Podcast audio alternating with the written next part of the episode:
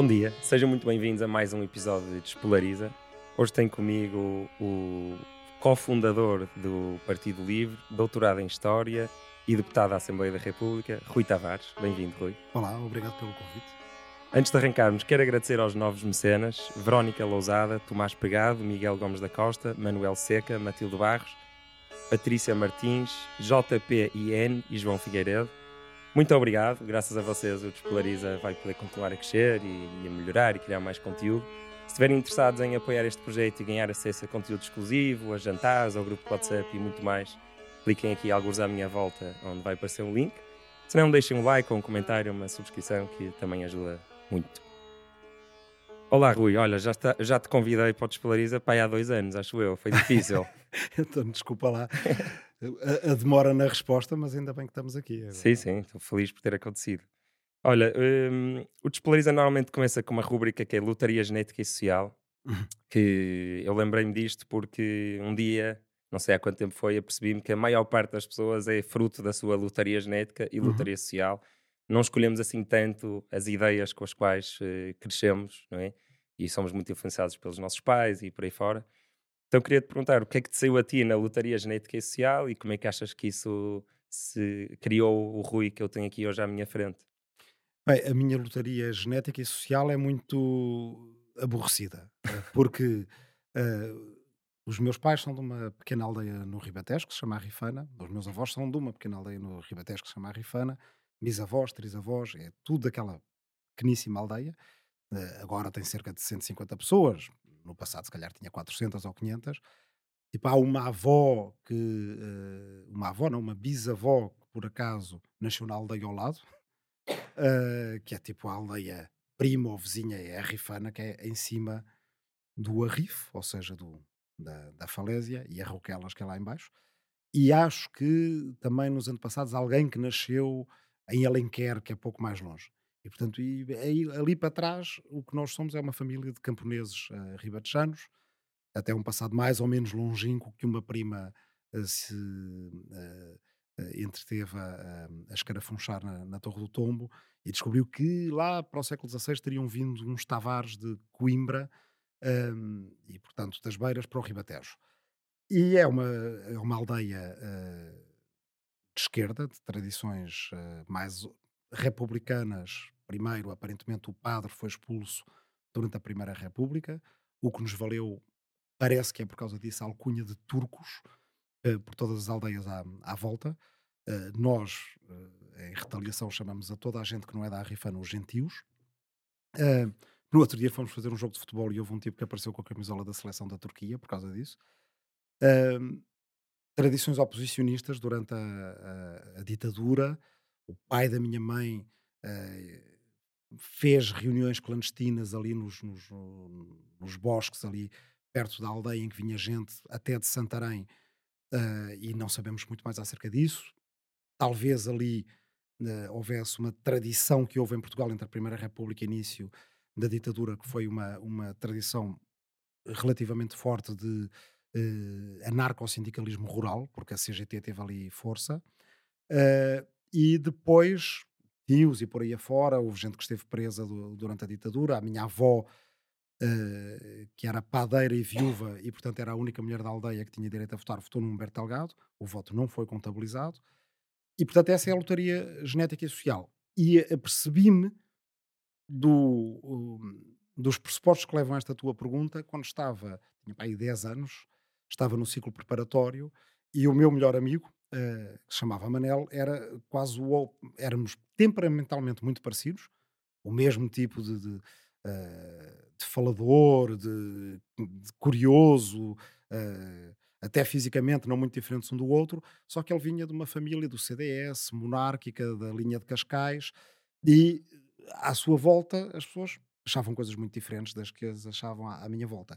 Isso levou mais tarde uh, passado um ano ou dois, a ir para a biblioteca municipal que tinha ali mais perto, da Penha de França, e começar a ler tudo naquela ideia de precisamente fugir à lotaria genética e social e de, uh, bem, espera lá, quer dizer, eu sou de esquerda porque a minha família é de esquerda. Se eu tivesse nascido na família do Manel, se calhar era de direita. E ele não é má pessoa. Agora, não, é? não, não. E agora, uh, pelo contrário, enco encontramos-nos algumas vezes, ocasionalmente ao longo da vida, porque esse Manel, eh, ainda aqui há uns tempos era uma pessoa bastante conhecida, porque foi o Manel Beja, que foi do Conselho de Administração da TAP. E, portanto, eh, os caminhos da vida, eh, embora depois nos tenham afastado, já aconteceu reencontrar. E não é então, nada por isso é que eras a favor de salvar a TAP. Por causa do Manel, oh, Manel. Não, não, tem nada a ver, porque ele até continua a ser mais, uh, a estar à minha direita. Era uh, brincadeira, sim, sim. Mas então, isso levou-me a ir ler uh, tudo o que pudesse apanhar à mão sobre política, para perceber se, se eu era mesmo de esquerda por razões familiares ou por princípios e convicções minhas, e com um bocadinho de medo de um dia chegar a casa e dizer: Olha, afinal, paizinho, mãezinha, descobri que, que afinal não sou de esquerda. Não aconteceu mas isso levou a uma reorientação da minha parte para uma esquerda mais libertária e mais crítica do marxismo-leninismo que vinha do lado dos meus tios que uh, tinham sido e são ainda militantes muito convictos do, do PCP e por isso tinham sofrido durante a, a, a ditadura e que na, lá na aldeia e na minha família, por essa luta contra a ditadura, tem um aspecto de heroísmo e de gratidão que, que subsiste. Foi assim uma das respostas à, à pergunta da lotaria genética e social mais, mais interessantes, porque tu realmente vens mesmo de um contexto muito político, não é? A maior parte das pessoas diz, ah, o meu pai era de direita, a minha mãe é de esquerda, tu dizes que vieste de uma aldeia que era conhecida por ter expulsado um padre, não é? Sim. Vieste mesmo uh, aí de um, de um, núcleo comunista. Eu a certa a aldeia, havia três coisas que se podia ser lá na aldeia. E quando achares que me deves interromper, interrompe, porque eu posso falar da minha aldeia, tipo, gastar aqui uma hora e meia. Uh, podia ser comunista, católico ou protestante. Porque também havia, do lado do meu pai, essa era a curiosidade, um tio-avô, uh, tio-bisavô, no meu caso, uh, livre pensador, ficou muito irritado quando a aldeia voltou a ter padre. E um dia foi, uh, agora é cidade, antes era vila maior ali perto, Rio Maior, e, e no mercado encontrou um pastor protestante e decidiu levá-lo lá para a aldeia mais na ideia, segundo ele, de uh, irritar o padre.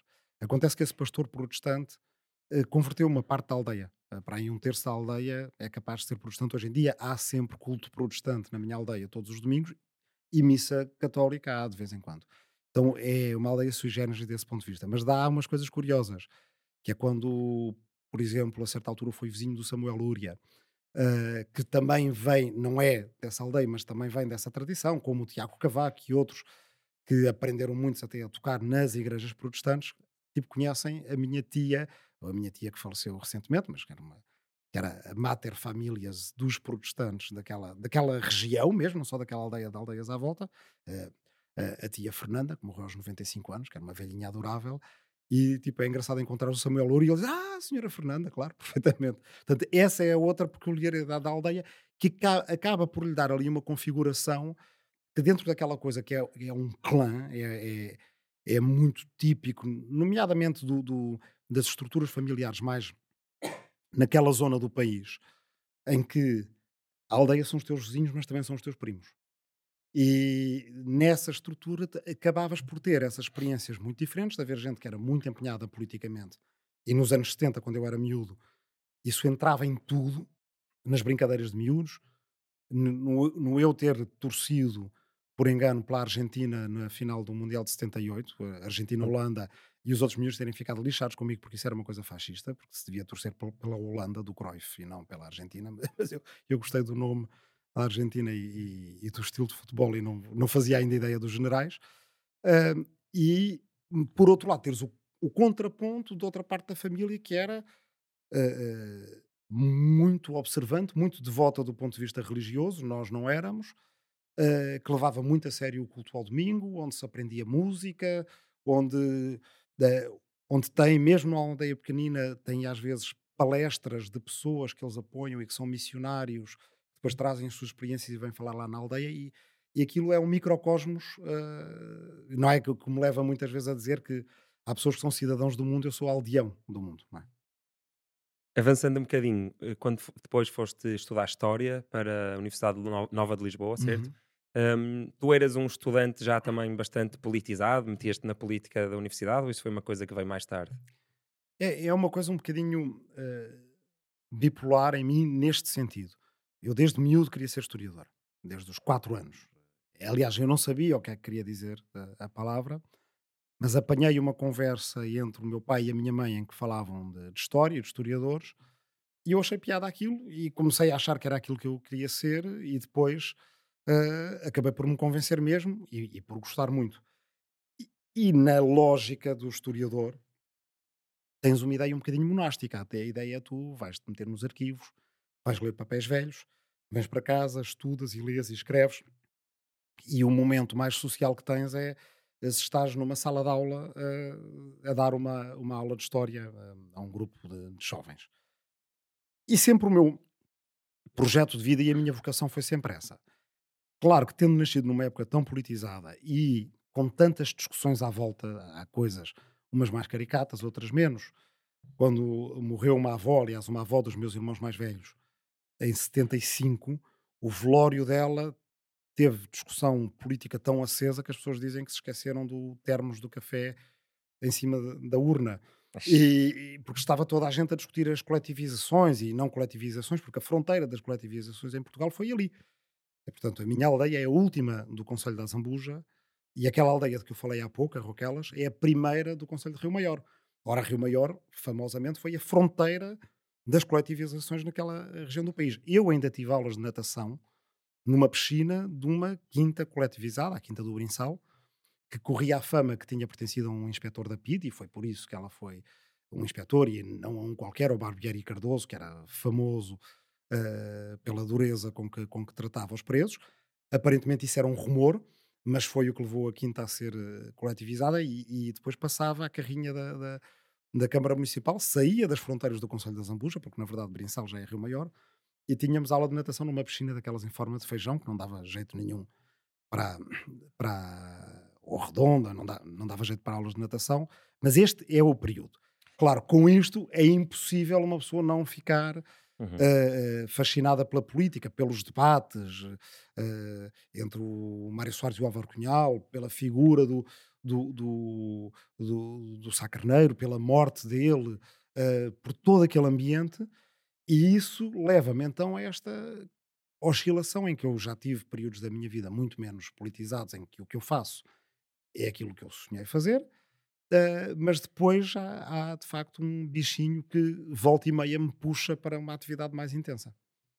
Fizeste aí, um, usaste aí a expressão coletivizado, não é um eufemismo para roubado?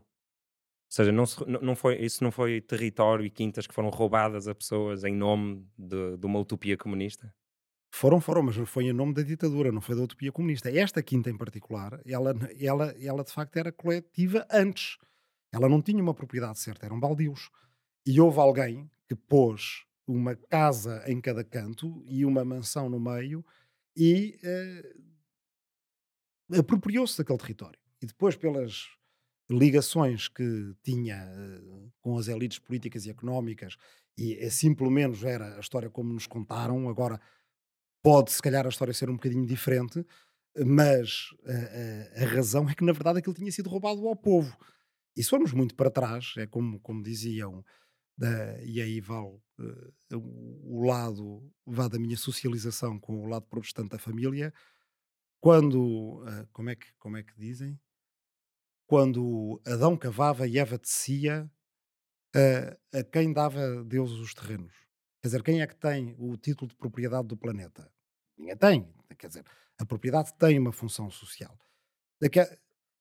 Aquele tipo de, uh, de, de, propriedade, e é, em particular ali no, no, no, sul de Portugal, quer dizer, Ribatejo é o início do sul, é a fronteira entre a nossa paisagem mediterrânica e a atlântica, tinha aspectos de feudalismo naquela altura muito claros. Uh, tipo, todos os camponeses da minha aldeia eram de uma forma ou de outra rendeiros de uma quinta, a Quinta da Lapa, que tinha pertencido ao Marquês de Enjanja ou, uh, e, que, uh, e, e, que era basicamente ainda um regime feudal.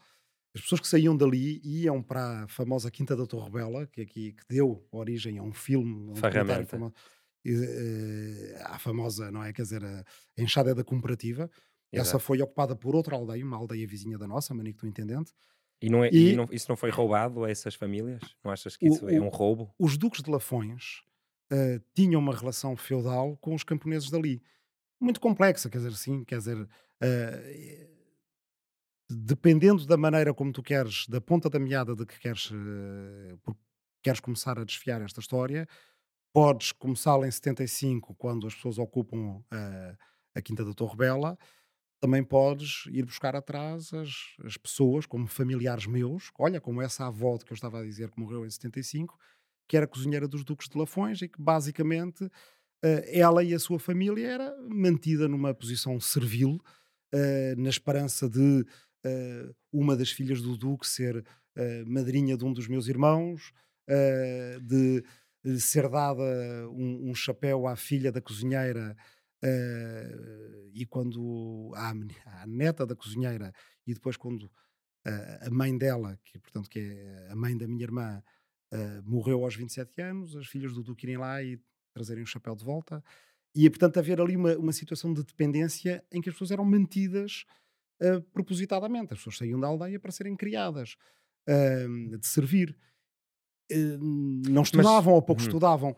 E, e portanto é verdade que em 75 um bocadinho como, como na música do Sérgio Godinho, que é cedo uma espera só se estanca na torrente, há uh, um, um, tomar da vida nas suas próprias mãos por parte de gente que teve gerações após gerações de, uh, de, de, de, subalternidade uh, forçosa, obrigatória. Mas isso, eu, eu, acho que isso é moralmente muito perigoso, porque poderias dizer o mesmo sobre a Amazon, que aquilo é quase feudal, e isso justificar moralmente as pessoas eh, invadirem os armazéns todos e roubarem tudo.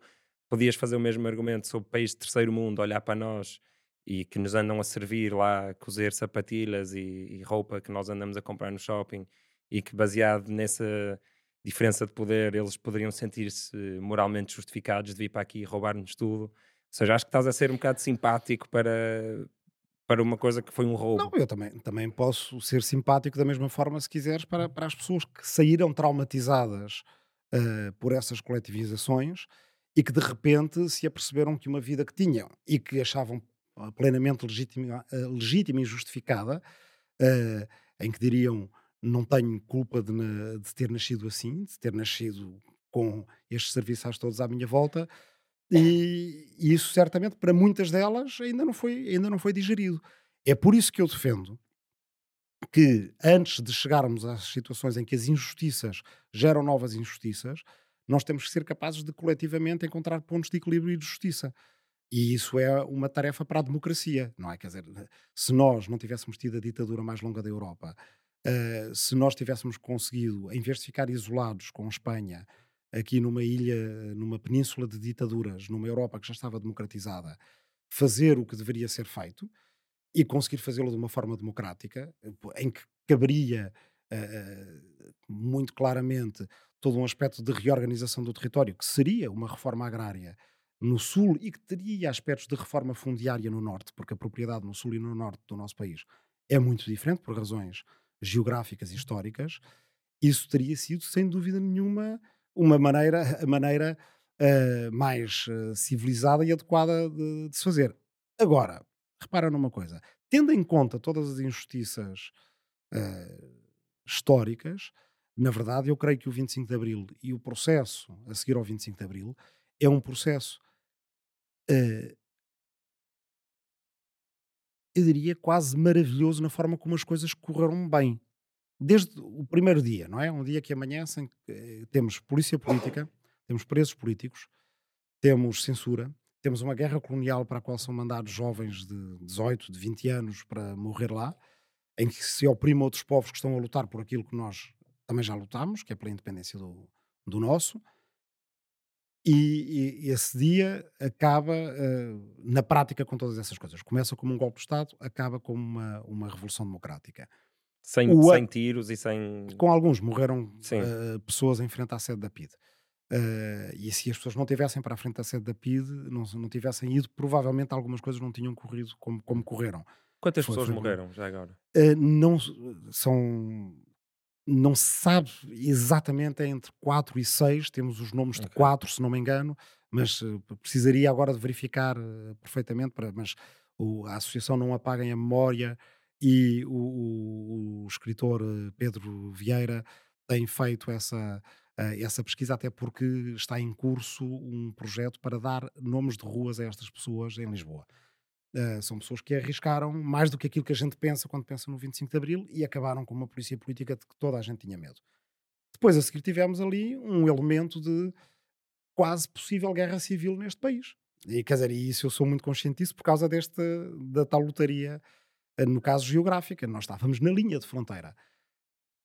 E Portugal tem demonstrado uma, um ensinável grau de coesão, uh, não só social, cultural, mas principalmente cívica, que nos levou a evitar os piores excessos que nós vimos noutros países uh, e a percebermos que nós queríamos continuar todos juntos e tínhamos que cozer, uh, como, como dizia o professor José Matoso, tínhamos que fazer uma composição da nossa oposição. Portugal tem uma oposição muito clara, histórica, não é? de povoamento, de influências culturais que, uh, que estão no Identificação do País, no, no, no livro clássico dele, do, do José Matoso, mas o que, é, o que é engraçado, o que é extraordinário é que é uma composição feita dessas oposições. E isso salvou-nos no pós-25 de Abril. Salvou-nos de uma guerra civil que o nosso país vizinho, por exemplo, tinha tido e foi há menos de 100 anos. E Portanto, não, não no, foi... meio, no, meio disto tudo, e compreendendo, uh, uh, há um momento em que tens de ser justo com toda a gente. Justo com aqueles que perdem as suas memórias e a sua vida e que tinham vidas, evidentemente, uh, vantajosas, justo com aqueles que. Como é que tu queres que os meus vizinhos de Marico do Intendente, de repente, ao verem-se com a maior superfície morada da Europa, que eu tenho a impressão que é o que é a, a Quinta da Torre Bela, uma coisa enorme, com terreno de caça, com. Uh, com, com, viados e outros é através, Acho que é através dos impostos, não é através do, da intimidação e do, e, do, e do roubo. Não, certamente, mas o roubo tinha sido durante 48 anos a ditadura nunca ter feito justiça a essas pessoas. Não é? Quer dizer, o que é tu, tu, tu tens um, um, Alentejo e um Ribatejo uh, feudais no nosso país. Feudais, uh, na prática, quando o feudalismo tinha acabado na Europa 200 anos antes. E em que o que o salazarismo deu a estas pessoas foi a quarta classe aos rapazes, as raparigas com muita sorte, se o tivessem, porque uh, não era feito nada para contrariar a moral social que era que as raparigas têm que saber ler as cartas dos namorados e fazer contas para não serem enganadas na loja ou na feira uh, e reenviarem para lá os padres, mas nunca nada que diga, olha, as vossas terras que vocês ainda pagam rendas de 99 anos à quinta ali ao lado que não vos dá nada, não são vossas, na verdade não são vossas. Evidentemente, acerca dos impostos deveria ter sido, uh, quer dizer, através dos impostos, através de uma reforma fundiária, de uma reforma agrária, deveria ter sido. Mas o, repara que a, a, ditadura militar e o Estado Novo nasceram e subsistiram precisamente para impedir isso. E a oposição social, o país de chapeuzinho na mão, a baixar a cabeça quando passava o senhor, era uma coisa real do nosso país, uh, não há 200 ou 300 anos, como seria noutros países da Europa. Há 50 anos. Há 50 anos, e foi assim que as pessoas da minha aldeia foram criadas. E, claro, uma república é exatamente o contrário. Uma democracia é exatamente o contrário. É nós estarmos aqui, e eu acho que o nosso país hoje em dia é muito mais assim, e as pessoas olham-se nos olhos. Ninguém tem vergonha de ninguém, ninguém baixa a cabeça perante ninguém. Isso não era o país de 74, 75. E, portanto, evidentemente, quando há uma reação contra isso, essa reação tem injustiças. Eu não, não estou a justificar, são, são injustiças. Mas, ah, como é que diz o, o, o secretário-geral da, da, da, ONU? O, uma injustiça não justifica a outra. Exato. Uh, mas... Uma maldade não justifica uma maldade. Uma maldade não justifica uma maldade. As coisas não nascem no vácuo, mas é uma maldade não uh, dar ouvidos, não procurar corrigir as injustiças enquanto é tempo. É por isso que, para terminar aqui uma coisa, as pessoas acham que devem ser de esquerda por causa de uma espécie de princípio moral inabalável. A esquerda até tem muitas vezes uma aquela aquela pecha muito acusada da história da superioridade moral da esquerda. Não tem a ver com isto. Na verdade, se fores pragmático e muito pragmático, tu queres que o mundo seja mais equilibrado e mais justo para poder ser mais dinâmico e para que e, para que possas prevenir essas injustiças. O que é, acho eu, uh, ingênuo, à direita, e a direita normalmente acha que não é nada ingênuo e que a esquerda é que o é, é esta ideia de que se podem prolongar as injustiças e depois justificá-las através de um aparato ideológico em que as outras pessoas vão ficar convencidas que aquela injustiça é o que é natural e o que devem, uh, uh, digamos, sofrer como a sua sorte na vida, quando muito procurar estar na mão de cima e então aí poderão continuar uh, a viver as mesmas injustiças, só que as injustiças a seu favor e não contra eles, sem que isso um dia não vá ser uma coisa muito pouco saudável para todos nós.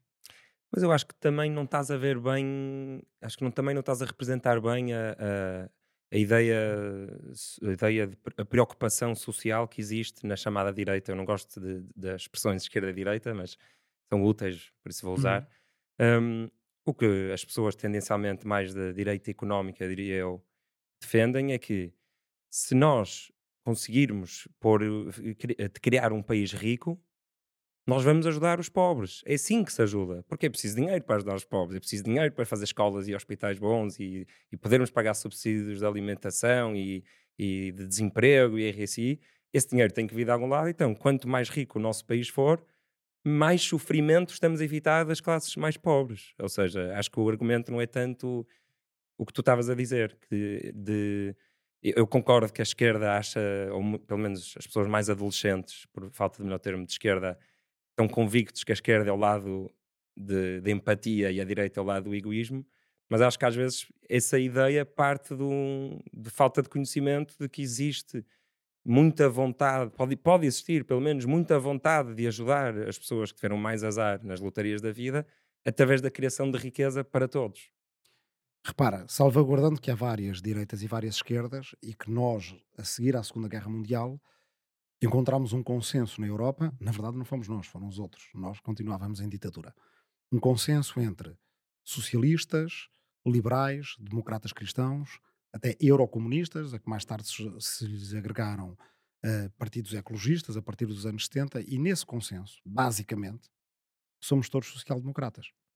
Uhum. Quer dizer, uh, aqui em Portugal isto muitas vezes é entendido de uma maneira uh, enfim, mais à volta de etiquetas partidárias, mas o que é que é essa, uh, esse consenso social-democrata na Europa?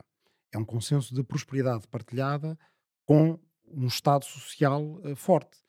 Uh, até inclusive correntes que na esquerda vêm mais do lado do anarquismo e, portanto, que eram correntes críticas do Estado, também aceitaram que não era uma coisa que no século XIX, quando estas ideologias nasceram, já existisse, mas a partir dos anos 20 e 30, os países que evitaram o fascismo e construíram a social-democracia, seja na sua versão europeia, seja na versão americana com o Roosevelt e o New Deal, encontraram um consenso. É um consenso pragmático. Tem alguns elementos de aceitação uh, do capitalismo e de uma economia mista, em que há setor público e setor privado, mas também não é uh, uh, certamente um mundo em que uh, o capitalismo não encontra travão e não encontra uh, muro, porque isso acabaria com o nosso Estado Social. Salvaguardando isto, uma diferença importante entre esquerda e direita hum, tem a ver com uma, uma forma, e aqui não estou a, a, a dar a minha op própria opinião, depois posso uh, caracterizá-la mais à frente, mas estou a recorrer ao, ao, ao uh, filósofo político italiano Norberto Bobbio, que é, tem das, das mais importantes uh, diferenciações e definições de esquerda e direita. Tem a ver com maneiras diferentes de entender a igualdade e a desigualdade. Uh, a esquerda achar que as desigualdades não são naturais, não são necessárias e podem ser mudadas.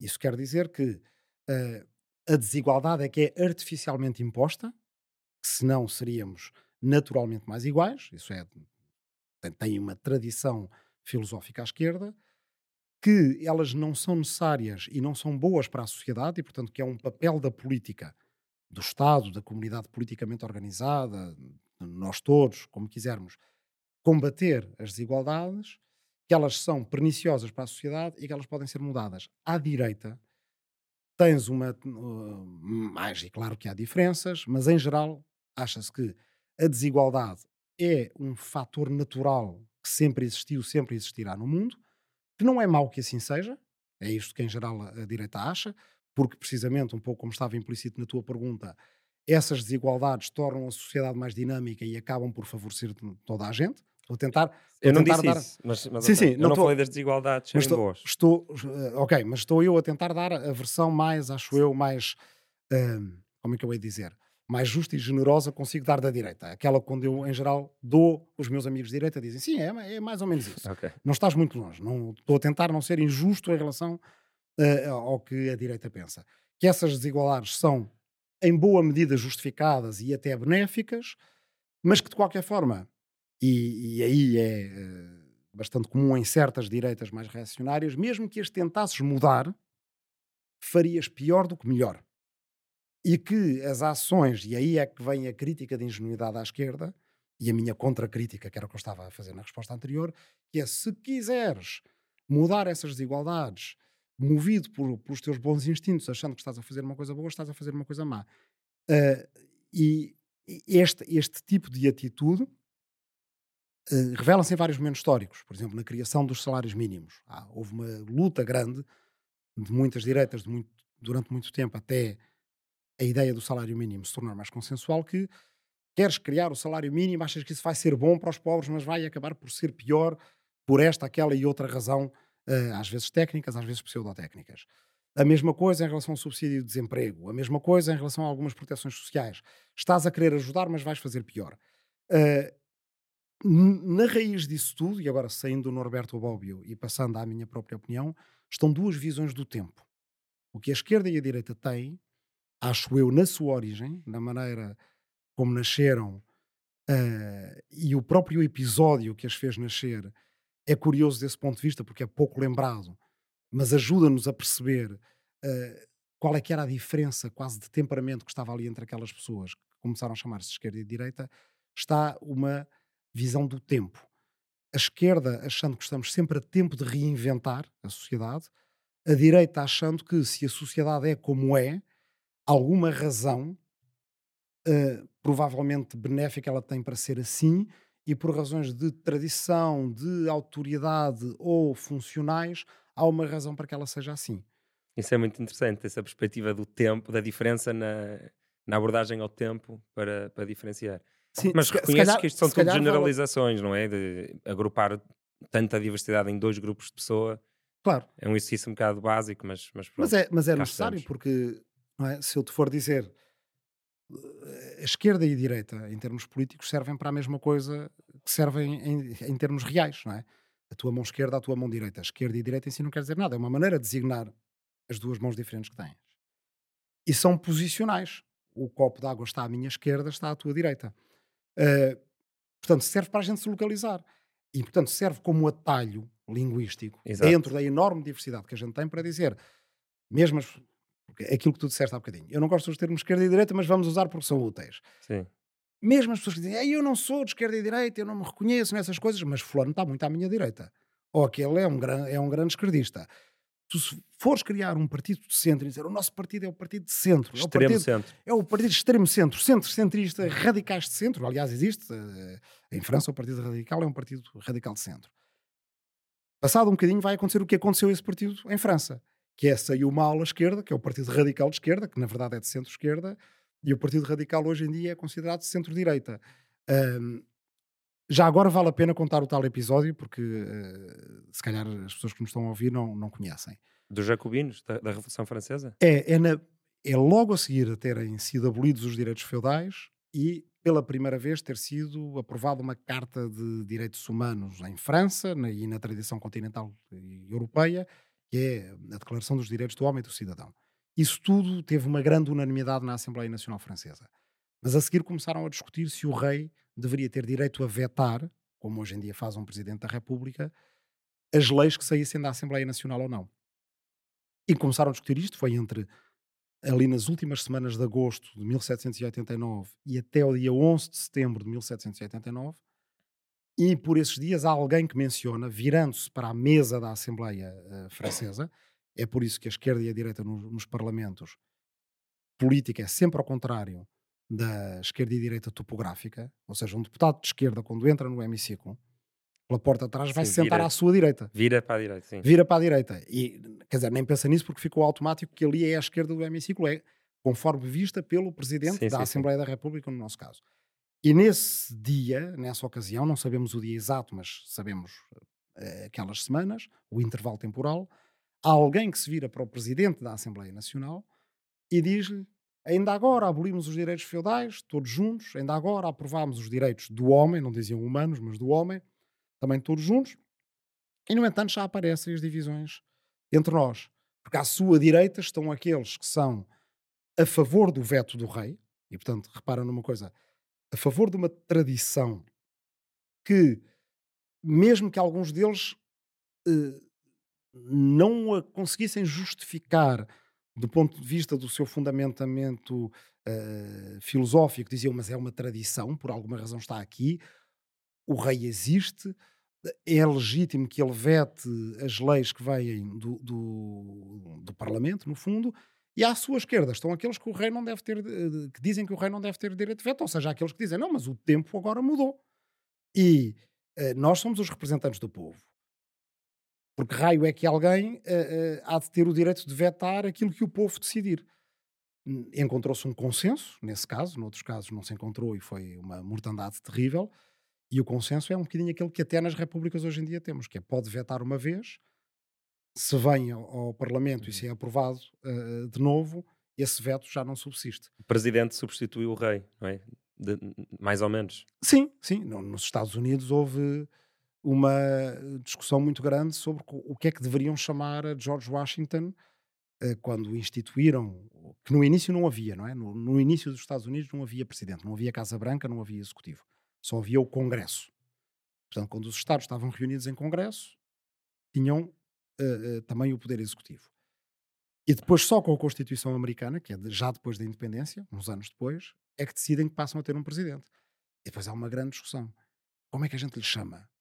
Sua Majestade? Eh, Sua Alteza? E decidem, não, não vai ter título, porque isso é uma coisa da monarquia. E uma grande parte do esforço, tanto francês como americano naquela altura, é criar um cargo de presidente que não tenha os aspectos exteriores da monarquia. Mas, no entanto, a gente hoje em dia olha tanto para os Estados Unidos como para a França, são as primeiras repúblicas grandes, e apercebe-se que aquilo é muito monárquico, não é? Quer dizer, não há Sim, nenhuma sim. república mais monárquica do que a França. Aquilo, quer dizer, a gente vê as coisas do Isso e nota-se muito na, na, na primeira dama. Os países como nos países como Portugal, que têm uma estrutura de primeiro-ministro e de presidente, que não tem essa figura presidencial, a primeira dama não é muito relevante, mas ah, nos Estados Unidos, em França, não é? Temos assim esses países, a primeira dama é uma espécie de rainha ou, ou- é uma rainha. E, e nos Estados Unidos as, as dinastias, que eram o que eles mais tendem, há inúmeras discussões deles no início, querem evitar que haja dinastias e o que pensariam esses pais fundadores dos Estados Unidos hoje em dia, os Kennedy, os Clinton, Os Bush. os Bush e por aí afora. E portanto há, sim, quer dizer, eh, expulsaram a, a monarquia pela, pela porta, mas ela reentrou pela janela, de certa forma. Vamos avançar aqui para uma outra rúbrica que se faz aqui, que se chama Pessoas a atacar ideias que normalmente Uhum. defendem. Eh, o espírito desta rúbrica é como estamos no Despolariza e como as nossas ideias são tão fortes quanto a nossa capacidade de defender a posição contrária, eu peço aos convidados para darem um exemplo e defenderem eh, ou atacarem ideias que normalmente defendem ou defenderem ideias que normalmente atacam. Então lembrei-me que seria um exercício giro pôr-te a defender a ideia de um Estado muito pequenino. Não, não, não é um exercício muito complicado, para mim, nem para uma parte da esquerda que vem de uma tradição mais libertária à esquerda e, portanto, crítica do Estado. O Estado no século XIX era visto como um inimigo dos trabalhadores e não um amigo, porque era um Estado, eh, um Estado muito policial, não é? Eh, Servia para reprimir greves, servia, aliás, alguns Estados foram sendo construídos nessa tensão, nessa dimensão. Nós vemos que nos Estados Unidos, antes de haver FBI, eram aquelas agências de detetives Pinkerton que eram utilizadas pelos magnatas e pelos patrões para investigar, para infiltrar os sindicatos, reprimir greves eh, e por aí afora. Sim, mas E- hoje em dia, no, no vosso programa eleitoral, vocês são a favor de mais dinheiro para várias coisas, não é? Ainda mais dinheiro para o SNS, ainda mais dinheiro para as pessoas, ainda mais, por isso, ficando aqui na Olha- prática, ó, acho olha- que é um bom exercício. Olha que o, o- o LIVRE uh, é um partido que tem na sua carta de princípios desde o início uma coisa clara, que é dizer que é um partido não estatista. Uh, e, e, não é uh, através de um. Nós não acreditamos naquela ideia de que a esquerda tenha que ser. Não é que os progressistas tenham que ser liberais ao contrário, e que os liberais tenham que dizer que tudo o que o mercado faz é fantástico e tudo o que o Estado gera é sempre mau, e nós tínhamos de contrapor a isso a, a ideia de que tudo o que o Estado faz está bem feito e uma desconfiança enorme em relação ao mercado. O que nós devemos contrapor é uma ideia de uma economia mista que não tenha só Estado e mercado e tenha um setor social muito forte, um setor cooperativo muito forte. E é por aí que vai o programa do livro, mas depois já, já entrarei é. em detalhes. Distraímos, então vá, mas, defenda a ideia de um Estado pequeno. O Estado é a comunidade politicamente organizada. Eu devo dizer que que neste exercício, até um bocadinho ao contrário, eu fui sendo convencido pela prática de que há alguns elementos em que o Estado é importante ou relevante, na minha própria vida, embora venha de uma tradição uh, política crítica do Estado. Mas eu uh, pude ler uh, mais acerca de política, contei-te esse episódio há bocado, numa biblioteca municipal, pública, do Estado, portanto. Eu, se calhar, se não houvesse Serviço Nacional de Saúde no nosso país, tive uma série de maleitas quando era miúdo e não tinha, uh, não sei se sobrevivido ou tinha tido uma vida muito pior. Mas não estás estudei, a conseguir. Estudei. Calma. o que eu te estou a dizer é, é, é, que tu fazes uma pergunta com base num pressuposto. Eu já percebi, já percebi. Que é de que eu tenho uma, uma adesão que não tens, de sim. partido ao Estado e eu estou a dizer é que é o contrário. Sim, sim, sim. sim. É que a, a experiência social-democrata europeia me convenceu de que o Estado pode ser positivo, até porque a minha uh, posição mais Original. normal sim, sim. e a posição mais normal do socialismo no século XIX era pensar que o Estado estava do lado dos poderosos contra os oprimidos e em grande medida está, e ainda continua está a estar. claro, nós vemos um Estado português em que uh, em todo é, o mundo acho que ainda está. Aqueles que mais falam mal do Estado são os que estão sentados em cima do Estado, os que recebem rendas do Estado, os que correm a correr, uh, os que correm a pedir ajudas do Estado quando o negócio vai um bocadinho pior e basicamente tem aquelas rendas permanentes, e a gente vê que grande parte do Estado português não está a apoiar os mais fracos e quando está, foi tirado a ferros. Foram conquistas duras, ninguém deu nada. Foram conquistas das pessoas. Agora, em que é que eu acho que, participando no jogo, nós podemos ir muito mais longe? Acho que a esquerda faz muito mal em se agarrar às saias do Estado no debate ideológico e em comprar essa briga, que aliás acho que é uma briga que acaba a beneficiar os defensores do mercado, os defensores ao outrance do mercado, em que eh, nós depois é, é, suposto estarmos sempre a defender o Estado, nunca criticar o Estado. Ora, o Estado português é rígido, é hierárquico, é muitas vezes muito injusto e autoritário perante os cidadãos, e há maneiras de fazer melhor. Há maneiras de criar mais em que esta, em que esta bipolarização para usar o, o, de despolarizar isto e de criar muitas coisas que estejam no meio. Ou exemplos em que o Estado se comporte de uma maneira uh, menos estatocêntrica, eu quero dizer com isto é que o Estado, na verdade, é a comunidade politicamente organizada, não é a mesma coisa. Nós não temos razão para olhar para o Estado como um bloco.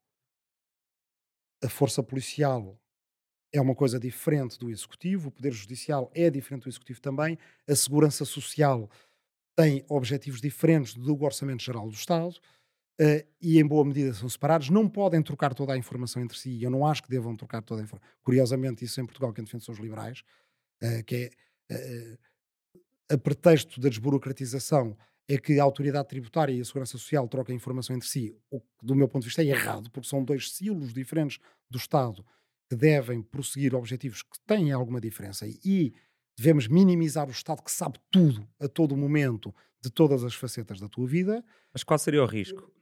Desculpa, vamos só fazer aqui uma parte porque fiquei curioso. Qual é que seria o risco deles partilharem informação se isso tornar tudo mais rápido e mais funcional e menos burocrático? Eh, respondendo à, à tua pergunta inicial, o risco é o, o Estado ser centralizado.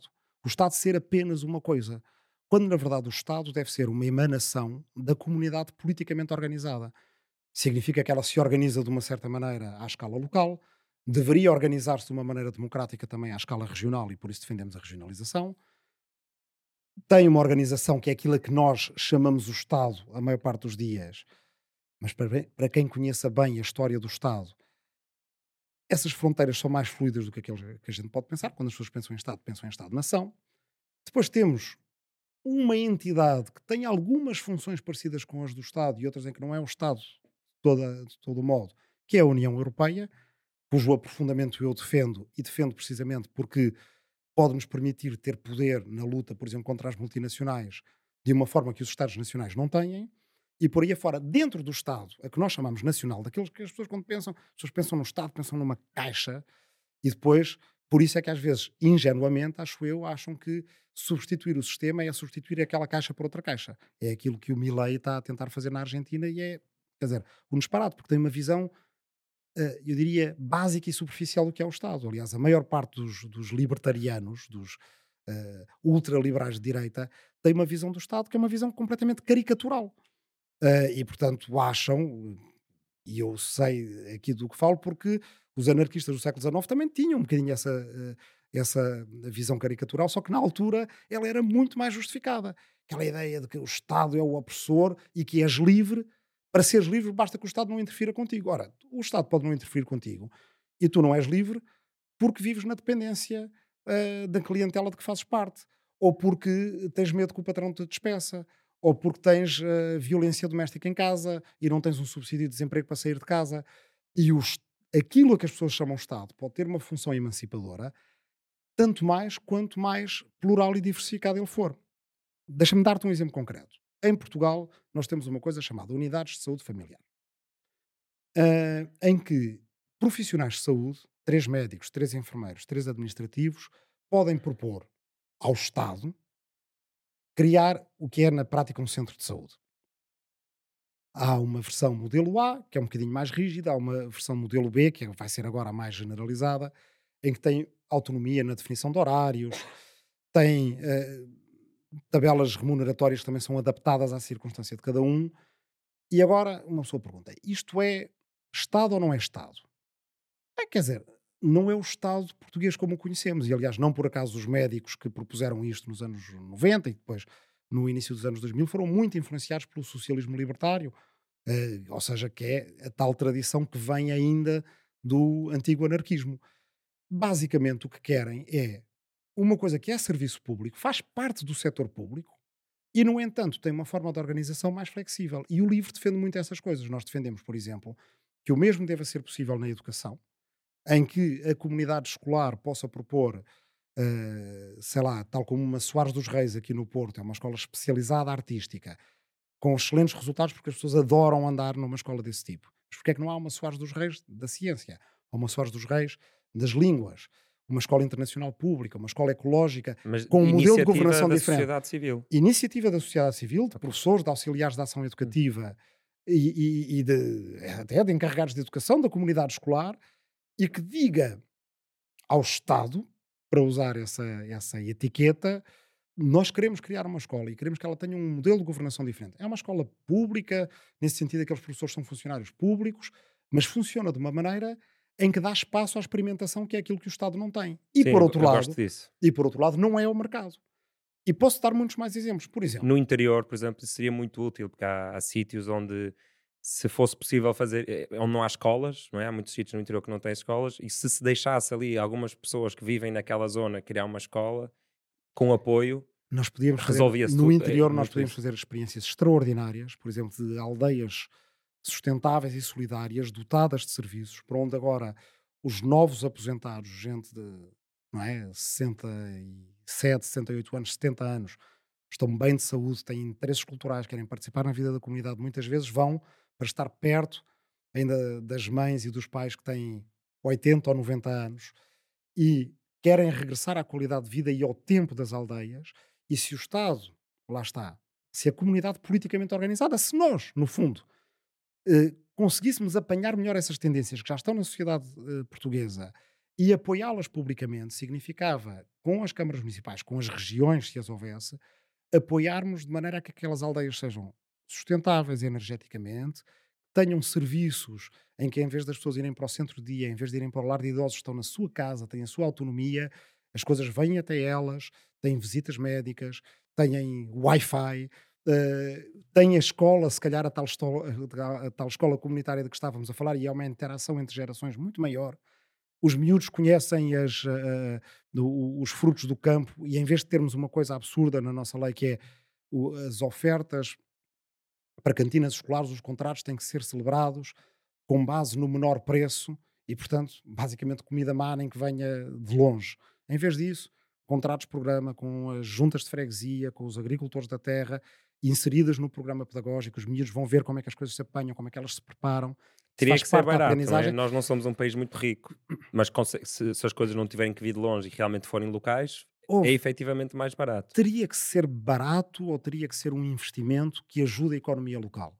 Porque se nós estivermos a ajudar a economia local, eu prefiro que seja um bocadinho mais caro do que estar a mandar vir comida que venha de longe, que seja processada industrialmente, que os miúdos não saibam de onde é que vem, que vem estragada muitas vezes, porque depois, como é pelo preço menor, cortam nos custos e é pouco saudável. Agora, se for um investimento bem pensado, que está inserido dentro do modelo pedagógico daquela escola e que ao mesmo tempo também ajuda a haver mais emprego naquela região, epá, ganhamos todos. É melhor do que estarmos com uma, uma ou várias barragens ali nas terras de Miranda que nem me pagam e que perdemos centenas de, de milhões de euros por ano ah, e que não deixam dinheiro nenhum ali. E depois vamos a Miranda e a terra está a despovoar-se e o mirandês daqui a uma geração se calhar já não existe. Uh, não é? Isso sai muito mais caro. Engraçado tu teres esse conservadorismo com o mirandês. Porque há não. pessoas, eu tenho amigos de assim, que votam livre, por exemplo, e que dizem, mas porquê que, porquê que precisamos do mirandês? As línguas morrem sempre. E eu sinto, opá, não quero, não quero que morra uma língua, não é? Se, se pudermos continuar a ensinar as pessoas, é engraçado. Bem, eu, não, eu, como historiador, é, essa coisa do, do, conservadorismo, como historiador e progressista, até às vezes até me espanta um bocadinho esse tipo de perspectiva. O mirandês é um, é um tesouro nacional. O mirandês sobreviveu durante mil anos ou mais, é mais antigo do que Portugal. Uh, é basicamente asturiano-leonês que ficou em território português. Gente que sempre quis ser portuguesa e sempre falou outra língua que não é o português, ou melhor, que não é o galego, o galaico ou o português, que era dos seus vizinhos ocidentais. E ali naquela faixa falaram aquela língua durante séculos e séculos. Poucas vezes o, a coroa ou a igreja lá mandou alguém, mas há uma menção ou outra em documentos em que as pessoas chegam lá e ficam espantadas. Espera aí, mas aqui fala-se outra coisa. E foi descoberto, vai fazer 150 anos, descoberto por nós, eles sempre o falaram, não é? Quando um estudante de medicina, aqui no Porto, chamado Leite Vasconcelos, que era também um, um coca-bichinhos de tudo o que tivesse com etno, a ver com etnografia e antropologia. Quando eu digo coca-bichinhos, era um tipo para nos deixar envergonhados a todos, porque aos 25 anos tinha imensas publicações. Descobriu, ouviu dizer que havia um rapaz lá na residência que era português, mas falava outra língua. E ele achava isso impossível. Mas como é, como é que isso é possível? E então Lá conheceu o rapaz, ele lá lhe explicou que na terra Estamos em dele, que ano, mais ou menos? Estamos em 1880, por aí. Ok. Uh, e o, esse rapaz diz-lhe que na terra dele há duas línguas, uma que é a língua que chamam língua charra, que é a língua do povo, que é o mirandês, outra que chamam a língua, o falar fidalgo, que é basicamente o português. E o Leite Vasconcelos fica abismado com aquilo. Como é possível? Para ir do Porto a Miranda naquele tempo demoraram cinco dias. Foram de comboio, de barco, de diligência, a burro e a pé. E chegam finalmente a Miranda e ele percebe-se que há ali cerca de 12 mil pessoas, que é o que ainda havia há, há poucos anos atrás, a falarem cotidianamente.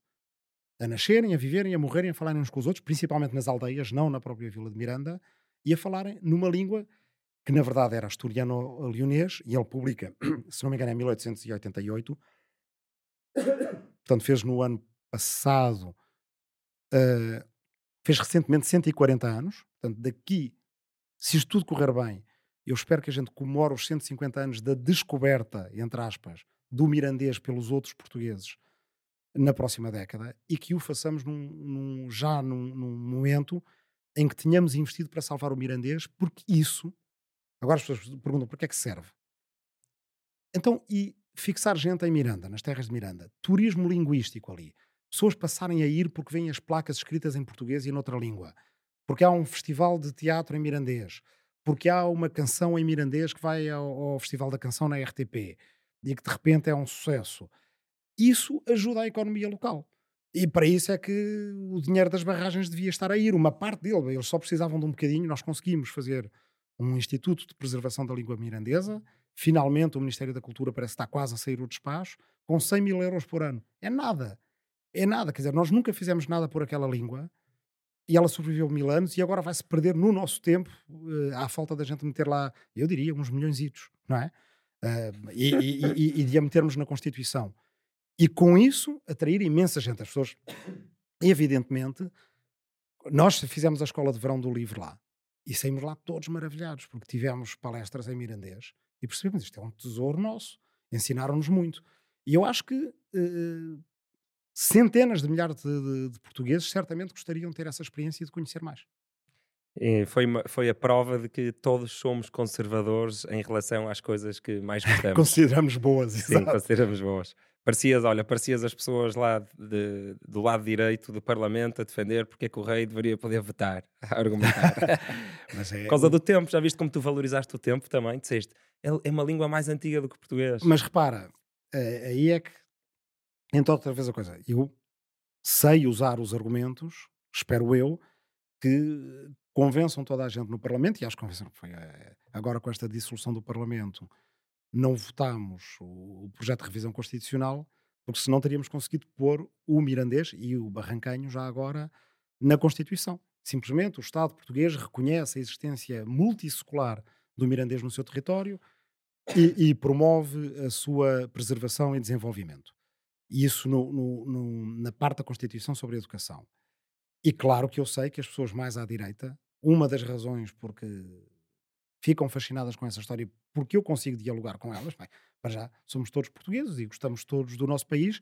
E quando eu lhes digo, repara, há um tesouro aqui que se está a perder, que é como se perdêssemos o tempo de Diana, ou os Jerónimos, ou a, Torre dos Clérigos, só que no caso é, é imaterial, é uma língua e devemos fazer por a preservar.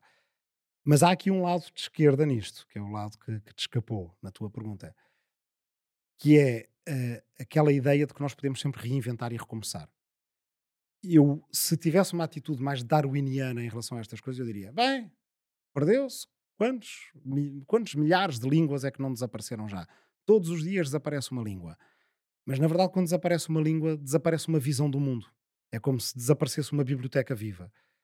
E o que eu acho, o lado, o argumento de esquerda para isto é que eu acho que a gente vai sempre a tempo de reinventar a coisa e de não, e de não encolhermos os ombros e dizer o tempo é assim, olha, as línguas desaparecem.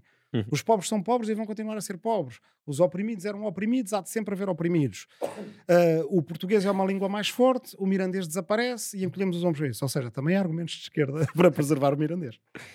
Ok, vamos avançar então aqui para a parte mais política. Um, eu encontrei este, esta imagem na internet e vi que o, os partidos os dois partidos que votaram mais vezes lado a lado em votações na generalidade desta legislatura foram o Bloco de Esquerda, o Bloco de Esquerda e o Livre. Uhum. E a minha pergunta é: porquê é que as pessoas vão de votar livre em vez do Bloco de Esquerda? O que é que vos diferencia? Há várias coisas que nos diferenciam. Também se reparares logo a seguir, Livre e PAN também votaram juntos muitas vezes. Precisamente Sim. porque o, o Livre é um partido da família do Partido Verde Europeu, portanto somos membros de pleno direito do Partido Verde Europeu. Somos, aliás, o único partido que as pessoas podem encontrar no boletim de voto que combina estas características, é membro de pleno direito do Partido Verde Europeu e concorre sozinho a eleições, porque o PEV concorre sempre coligado com o PCP na CDU, e porque o PAN não é membro de pleno direito do, dos Verdes Europeus. O LIVRE foi criado há 10 anos aqui no Porto, precisamente com a intenção de criar um partido português que resolvesse esta lacuna histórica que Portugal tem de a nossa democracia ter nascido quando nasceram os partidos ecologistas na Europa e, no entanto, não ter um partido ecologista no modelo do Partido Verde Alemão, do Partido da Esquerda Verde uh, holandesa e por aí afora, uh, do Europe Ecologie Les Verts, que é, o, que é o Partido Verde francês. Aí entra outra dimensão, que é a dimensão do europeísmo, Uh, o LIVRE é um partido europeísta, defende o aprofundamento da, da, da, União Europeia, defende a democratização da União Europeia. O Bloco de Esquerda também é pró-Europa. O, o, o, Bloco de Esquerda tinha na sua fundação várias uh, tendências, sendo que tinha uma tendência uh, francamente europeísta e até federalista, que saiu, que era a Manifesto, que saiu do Bloco de Esquerda, mas que também se distanciou do federalismo e tem uh, desenvolvido cada vez mais uma. Tem operado uma viragem mais eurocética. E eu diria até, a crítica que nós no livro fazemos, em certos aspectos, de quase um certo nacionalismo de esquerda, que do nosso ponto de vista é evidentemente um, um erro. Nós estamos do lado de uma esquerda libertária e cosmopolita e somos críticos do, do, do, nacionalismo.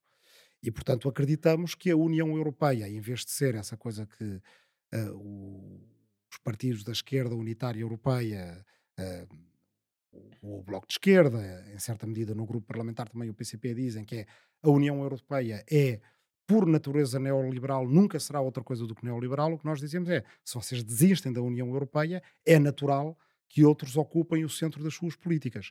Okay, e o que é importante é ver, como já houve no passado, o projeto europeu como ideal, ele nasce na esquerda europeia, nasce com pessoas como Victor Hugo, o escritor francês, era republicano e de esquerdas. Os socialistas europeus do século XIX, antes do Marx e do Lenin, eram eh, claramente pela construção dos Estados Unidos da Europa e depois isso influencia correntes que desembocam precisamente no ecologismo europeu e que é a, a família de que o livro faz parte. Então, no fundo, são mais pró-Europa e mais verdes. Assim, mais pró-Europa, mais verdes, um partido da convergência à esquerda e, portanto, defendia a geringonça antes de haver geringonça e sempre foi muito claro em relação a isso, portanto, não se perdem taticismos nesse, nesse campo. Acho que há uma coisa que se pode dizer, que é o, o livre aponta um caminho que pode começar no ponto em que nós estamos. E esse é às vezes um defeito que eu vejo em certas visões de esquerda, que é não é dizer que não apontem um caminho para Portugal, apontem um caminho para Portugal. Só que precisávamos estar no outro ponto de partida, precisávamos já não estar no euro, okay. precisávamos já não estar na União Europeia, precisávamos já não estar no capitalismo. E se começássemos aí, estava. Eh, depois sabiam o resto. Mas isso é um bocado como aquela história de, oh, oh amigo, como é que eu vou para o Porto? E a resposta é: olha, eu se fosse assim não começava aqui. Bem, nós temos que começar aqui, é aqui que nós estamos. E, portanto, a construção de uma sociedade, de uma economia de uh, alto valor acrescentado, uma sociedade que consiga erradicar uh, a pobreza como fenómeno estrutural permanente do nosso país, pode ser feita, em nosso entender, dentro do euro, dentro da União Europeia, com uma economia mista em que haja setor privado, setor público, setor cooperativo, os instrumentos estão à nossa disposição e o nosso caminho de A para B uh, começa onde nós estamos. O país que nós queremos não é um país uh, que seja impossível construir com o país que nós temos. Ou dizendo ao contrário, o país que nós temos não é inimigo do país que nós queremos. Muito bem. Uh, usaste aí várias vezes a palavra verde. Qual é a tua opinião sobre o alarmismo climático e o ecoterrorismo e um bocadinho da, dessas polémicas que têm acontecido?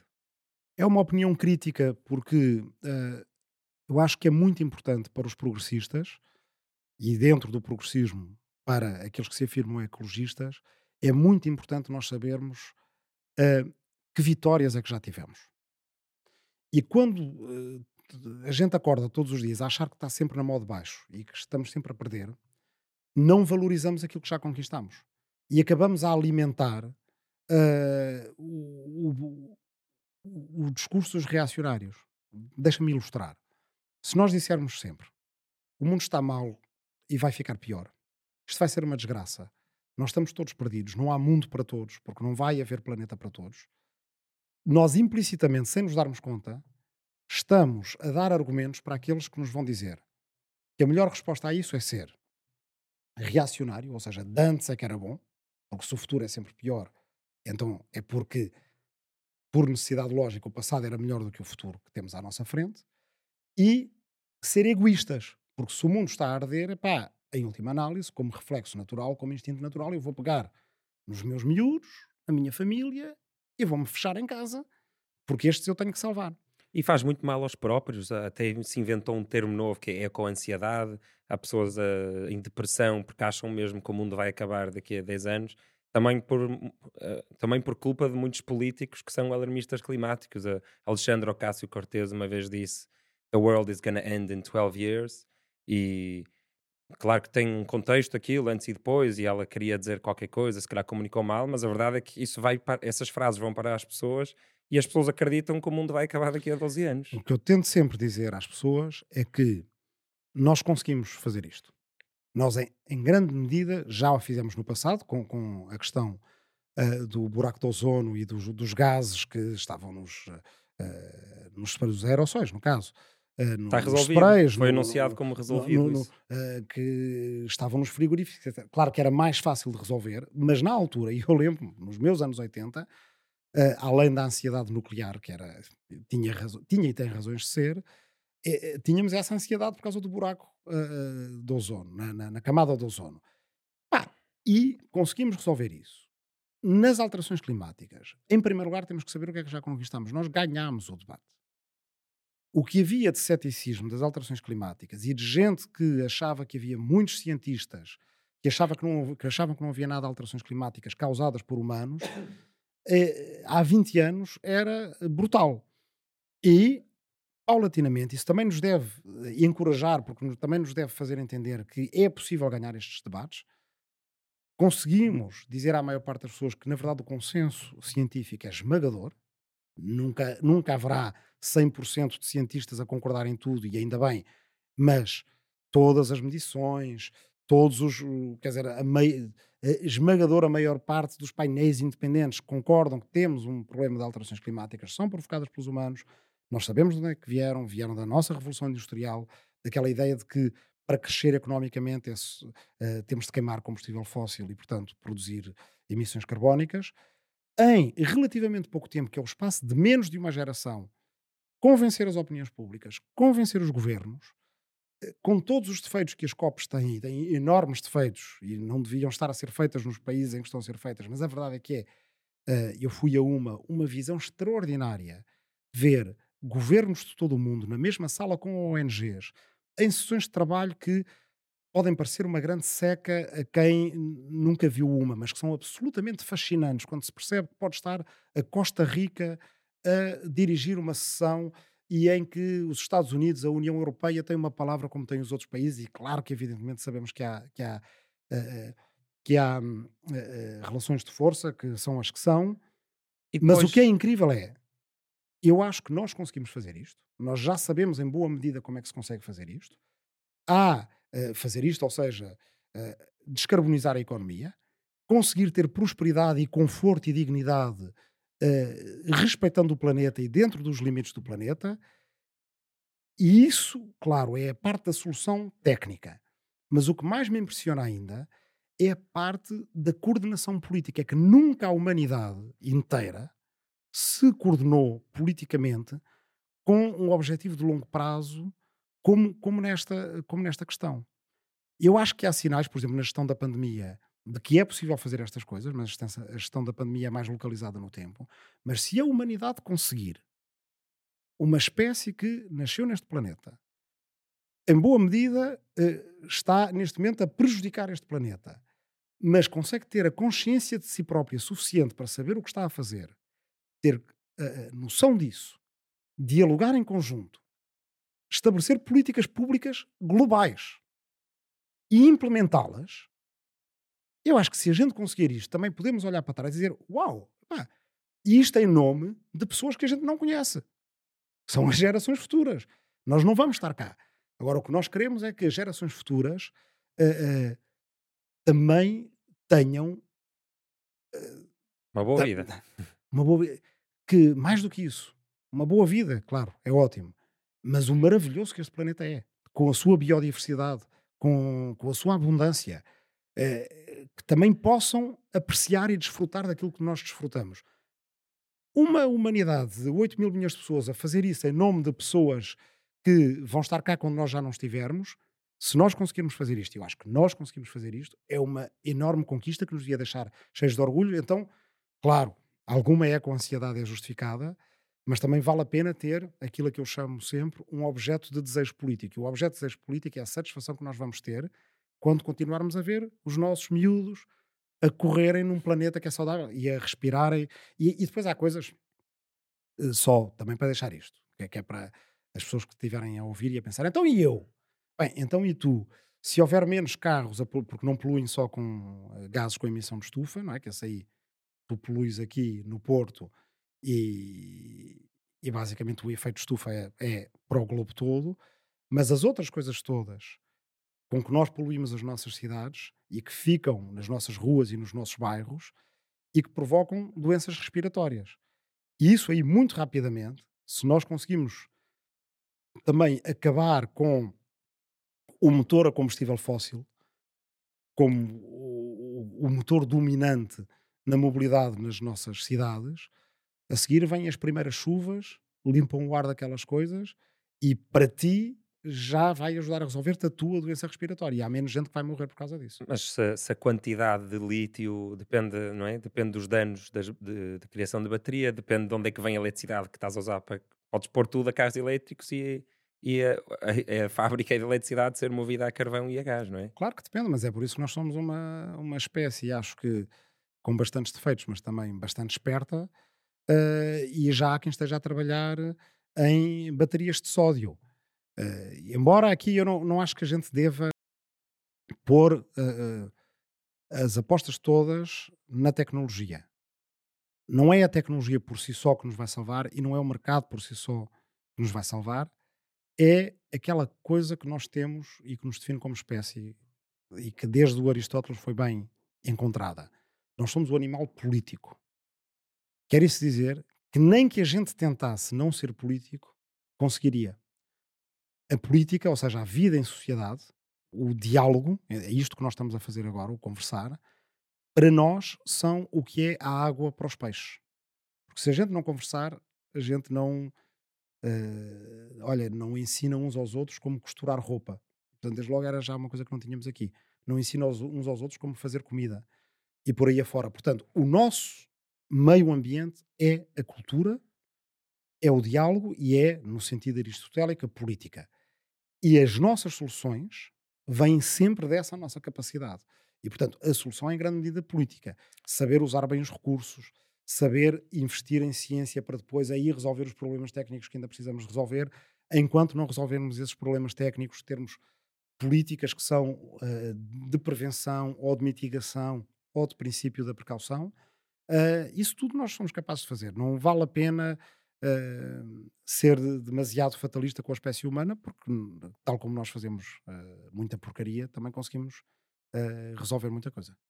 Sim, o que tu disseste foi, concordo 100% e foi bonito e até foi profundo, mas na prática eu acho que vai ser, como resultado disso que tu disseste, a tecnologia. Há uma história, tu és historiador, vais, vais gostar disto se, se não conheceres. Um, eu depois fui estudar esta história mais a fundo para ver se, tinha, se havia realmente evidência disto e havia assim um, umas, umas notas de umas reuniões que aconteceram. E qual era a situação? Mais ou menos final do século XIX, uhum uh, Londres e Nova York tinham toneladas e toneladas de bosta e urina de cavalo hum. a cair no chão todos os dias. Hum. E as, as, as, cidades estavam a crescer muitíssimo, era um problema gigante. Uhum. Havia sítios onde uh, houve pessoas a tentar implementar regras de o cavalo não pode fazer cocó aqui, tem que fazer cocó ali, senão leva multa, como se desse para controlar todos os cavalos disso. E pelos vistos, houve reuniões de emergência, tal como há agora sobre as alterações climáticas, em que juntaram urbanistas e vários tipos de pessoa para tentar resolver o problema das, da, da bosta da urina de hum. cavalo. E o que acabou por resolver isso não foi subsidiar camelos, não foi as pessoas deitarem-se na rua por baixo da bosta para, não é? Não foi o, o terrorismo de rua para evitar que as pessoas andassem de cavalo. O que resolveu foi uma coisa chamada motor. Apareceu o motor, as pessoas deixaram de usar cavalo, passaram a usar uh, o carro cada vez mais e o problema da bosta e da urina desapareceu, aparecendo um problema novo.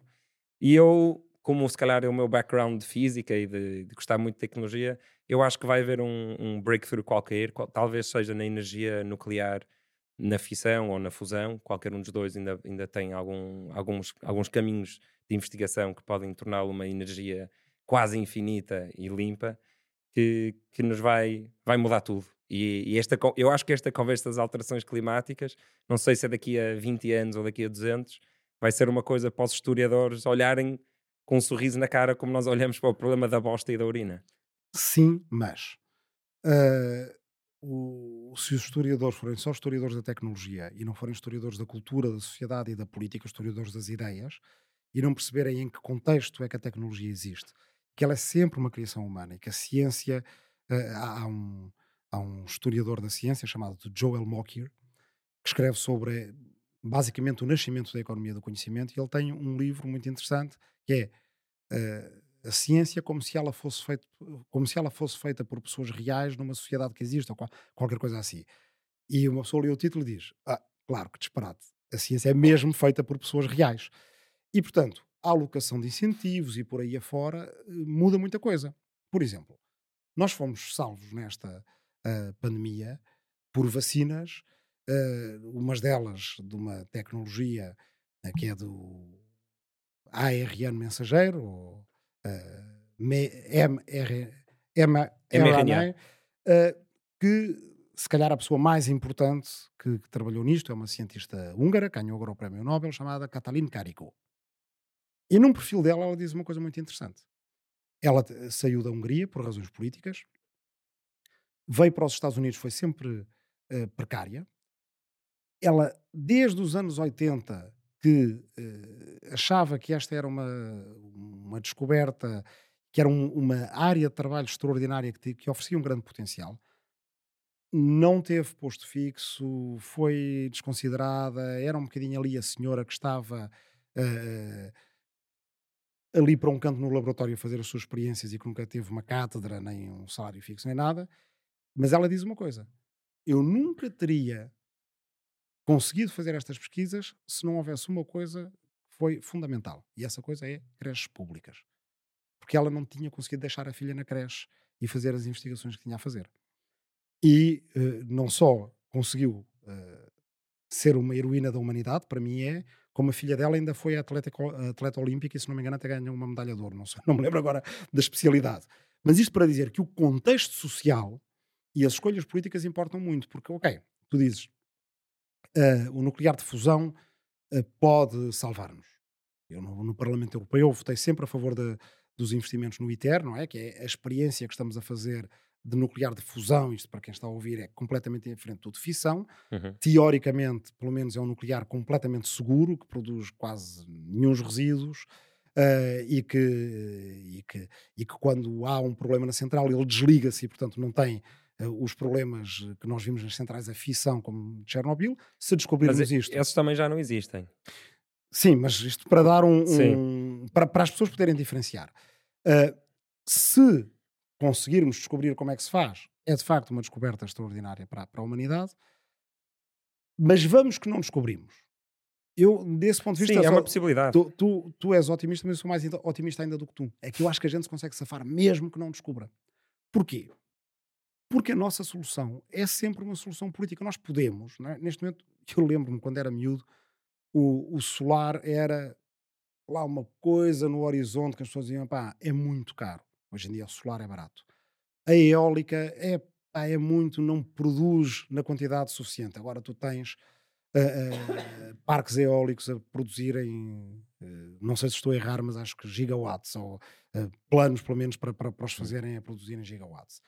Bem, Portugal já passa dias seguidos só com renováveis. Tudo bem, com os seus problemas, a tensão é muito variável, tens de ter como eu vi nos Açores, parques de baterias para depois, uh, digamos, ter uma tensão mais constante e para assegurar que não há picos muito grandes na rede. Torna a eletricidade mais cara e as pessoas e, pobres não conseguem pagar. Mas também podes fazer eh, comunidades de energia em bairros, em aldeias e por aí afora, em que as pessoas, inclusive, ganhem dinheiro com a energia que produzem. Uh, há soluções neste momento para, para, para, para muita coisa. Uh, se bem que eventualmente não para todas as coisas, mas também nós podemos e devemos, como sociedades que atingiram um grau de prosperidade bastante grande, pagar o resto. E agora, eis a coisa extraordinária. Uh, a Europa, uh, não sei se é a Europa como continente ou se é a União Europeia, teríamos que verificar a seguir, emitiu menos 16% de carbono, uh, creio que no último ano já conseguimos pôr as emissões, e o que isto é interessante é que é pós-pandemia, nós estamos a falar nos anos da pandemia, em que a economia parou e é outra história. Conseguimos levar as emissões para 1960, ok? Eh, qualquer dia vamos conseguir levá-las para 1860, para o tempo do, do Bostoceno, não é? De que tu estavas aí a, a, a, a descrever. E, uh, e conseguimos fazer isso sem ter que contrair a economia nos equivalentes de 16%. A economia europeia não está a crescer muito, mas está a crescer qualquer coisa. Uh, e aqui há uns tempos ainda me diriam: ah, se queres emitir menos a 6% de gases com efeito de estufa ou menos a 6% de carbono, uh, tens que ficar po mais pobre 16%. Isso não está a acontecer. Uma coisa. Só que faz um bocado de confusão nossa... ser o pobre a pagar isso na fatura da eletricidade, não é? Porque não... se, se, a, se, a, renovável ainda não for tão barata. em... Se for assim, faz confusão. Mas qual é que é a solução para isso? A solução para isso, a esquerda tem uma boa resposta para isso: é redistribuição. É redistribuição e é o rico pagar mais impostos para eh, podermos ajudar o pobre a fazer a transição. Porque uma coisa é certa: se o pobre não estiveram, a classe média, a classe trabalhadora, a classe baixa, se não estiverem incluídas na transição, se não beneficiarem, quando digo incluídas é ficarem com uma vida melhor, não é ficarem com a mesma, não é ficarem um bocadinho pior, é uma vida melhor, merecem uma vida melhor, aí não fazemos transição nenhuma.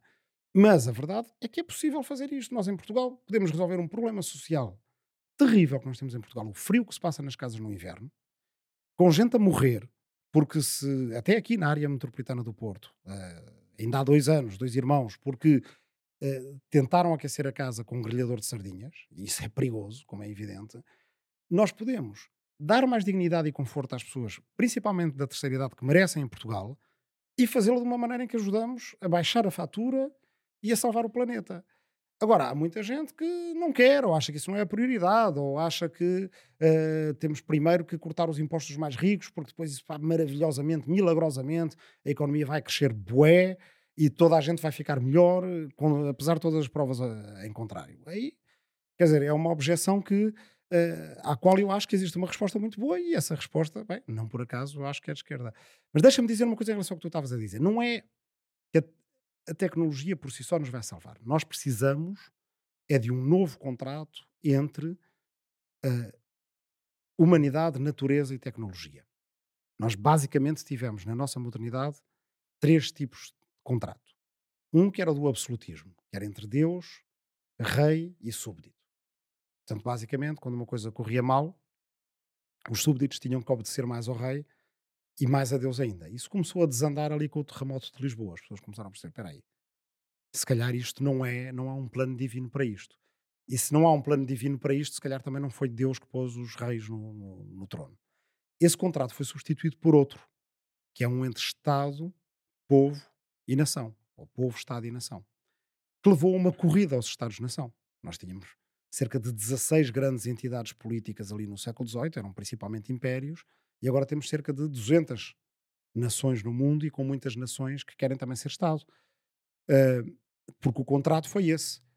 Tu trabalhas, fazes parte do povo deste Estado, este Estado cria coisas que te vão ajudar, desde a segurança social, às forças policiais, mas também vais ter que fazer parte do exército e ser indoctrinado eh, nas, uh, uh, na, na, nos mitos do Estado e por aí afora. E nós, com a pandemia e com as alterações climáticas, nós ganhamos, uma, e também, de, devo dizer, com uh, o início da exploração espacial, os primeiros a ganharem noção disto são os, os astronautas ou cosmonautas, ou chama-lhes como quiseres, que vão lá para fora e veem o planeta a partir de fora e que dizem a propósito, não é, daquela fotografia do Berlim de Azul, quando a gente vê isto, a gente percebe que isto é muito pequenino e dá vontade de agarrar aí nos, nos políticos pelos colorinhos e dizer, pá, cuidem bem desta, desta coisa. E isso leva-nos a perceber que somos uma comunidade política inteira. Era uma coisa que alguns filósofos diziam desde sempre, Uh, na tradição filosófica do cosmopolitismo, na Idade Média havia, uh, tanto entre uh, muçulmanos, como entre judeus, como entre cristãos, um bocadinho esta noção. Mas hoje em dia qualquer pessoa tem esta noção, qualquer miúdo tem esta noção e sai à rua por causa desta noção. E, portanto, o contrato entre humanidade, natureza e tecnologia, o que é que isto tem de interessante? É que, no fundo, são as mesmas três coisas, somos sempre nós. Porque quando fazíamos o contrato súbditos, rei e Deus, éramos sempre nós, nós que inventávamos os reis, nós que inventávamos os deuses e nós que inventávamos essa figura do povo. Entre Estado, povo e nação também é três vezes a mesma coisa, três facetas diferentes da mesma coisa, que é da comunidade politicamente organizada. E aqui, quando nós dizemos humanidade, natureza e tecnologia, a humanidade não é diferente da natureza, nós somos parte da natureza e a tecnologia é uma emanação nossa também, e não só, há outras espécies que também, de uma forma mais limitada, têm as suas tecnologias, dependendo da definição que quisermos dar à coisa, e o que nós temos é que alinhar estas coisas.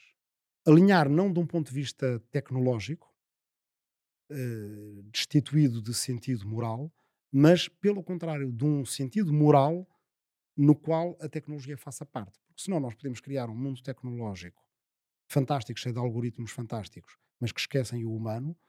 E eu acho que nós devemos contrapor a isto não os algoritmos, mas os alfarrábios, ou seja, a velha sabedoria que vem das tradições filosóficas, religiosas, morais, humanas antigas, num sentido ético da boa vida que a humanidade tem, que tu encontras nesses velhos alfarrábios, nesses velhos livros, e que ainda são o que nos permitem entender a tecnologia, guiar a tecnologia, domar a tecnologia quando tivermos que domar, ou seja, domarmos a, a nós mesmos.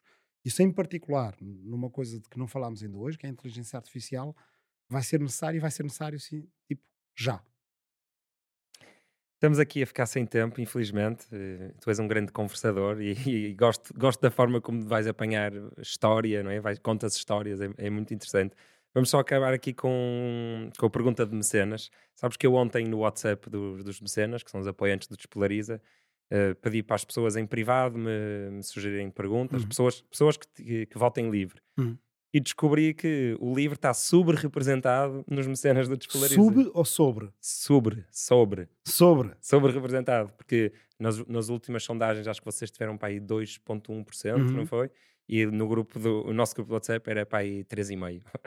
e fiquei okay. surpreendido com isso porque, sei lá, tendencialmente são pessoas assim mais de centro, centro-direita. Espero que isso não influencie agora a tua linha editorial, que continua a ser independente. Não, não. Nós, nós temos pessoas lá de Bloco de Esquerda, TPCP, tá.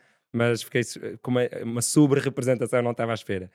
E então, este Mecenas fez uma pergunta, se calhar um bocado... Ou se calhar não, está sub-representado em relação ao resultado que a gente vai ter no dia 10 de março. Exato. Então ele, ele diz: Votei no livro em 2019 uhum. para ter o Rui Tavares na Assembleia da República e o meu voto acabou por eleger a Joacine Catá Moreira, aparentemente por razões de ideologia identitária. Como posso voltar a confiar no LIVRE? Bem, em primeiro lugar, eu não era sequer candidato nas legislativas de 2019.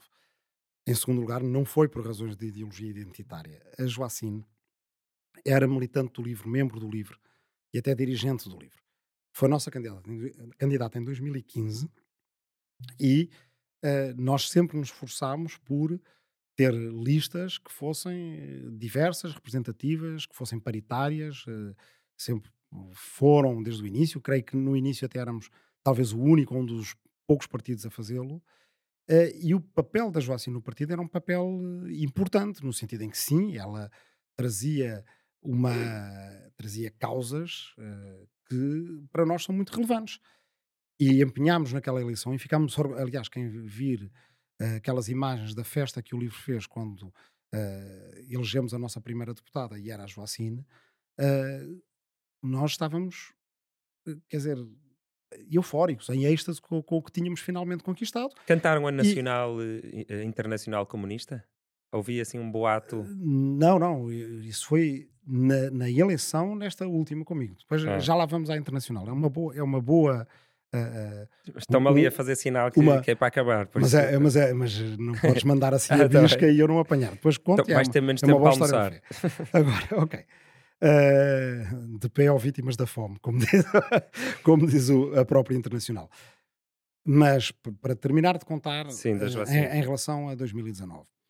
Portanto, e, e devo dizer que nós temos orgulho, as pessoas com quem eu falo no livro, e são muitas, continuamos a ter orgulho em, além de, de, das causas do, do LIVRE, naquela eleição, o LIVRE ter sido um partido que teve uma coragem que outros partidos não tiveram, uh, e não posso dizê-lo à vontade, não foi nenhuma direção do partido que escolheu, foram as primárias do partido que escolheram, de ter uma mulher negra como cabeça de lista e de conseguir fazer eleger, porque outros partidos provavelmente achavam que isso seria impossível ou que isso até seria mau para o partido. Agora, as coisas não correram bem. E não correram bem por uma razão uh, muito simples, que é nós somos todos humanos. E os humanos têm que se relacionar, às vezes relacionam-se bem, às vezes relacionam-se mal, às vezes as amizades reforçam-se com as conquistas, outras vezes perdem-se, e é uma pena, que nós lamentamos, porque uh, vários de nós consideravam-se amigos da Joacine e as relações ficaram cortadas, e portanto, o que é que uh, o, o teu mecenas deve fazer para voltar a confiar no livro? Deve pensar numa coisa: o, como é que as pessoas falam com ele quando lhes estão a, a dar justificações que são verdadeiras e genuínas, ou quando lhes estão a dar a tanga, como se costuma dizer, e a tapar uma história, a varrer para debaixo do tapete e a fazer de conta que não é nada com, com, uh, uh, com elas ou com eles.